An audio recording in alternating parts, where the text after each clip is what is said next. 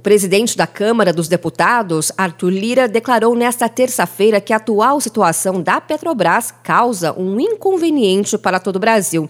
Ele alegou não ter nenhum tipo de relação com Adriano Pires, que é economista indicado para assumir a presidência no lugar do general Joaquim Silva Luna, mas que declinou ao convite na segunda-feira. Lira criticou a formatação da lei que rege as normas para a indicação a cargos em estatais que impede que um nome de mercado dirija a petrolífera.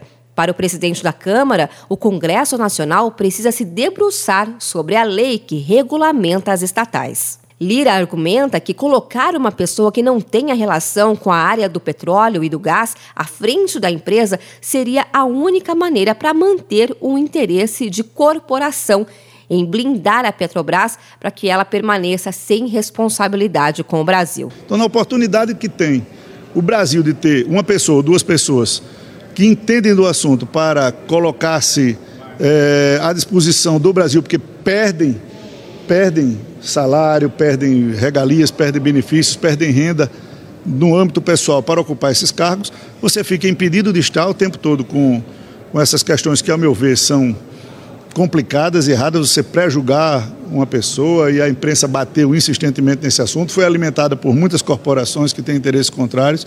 E é preciso que o Brasil tenha a chance de discutir esses assuntos, como eu sempre prezo aqui, porque hoje eu pergunto aos senhores a quem serve a Petrobras. Não dá satisfação a ninguém, não produz riqueza, não produz desenvolvimento.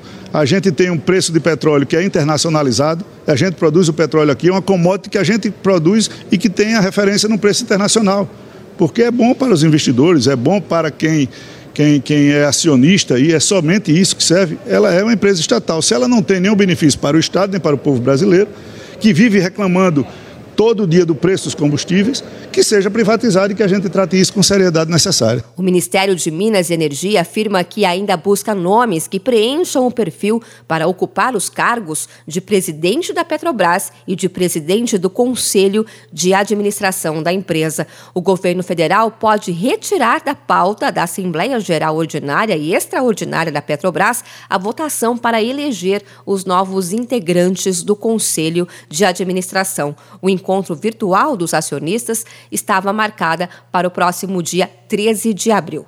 De São Paulo, Luciane Yuri.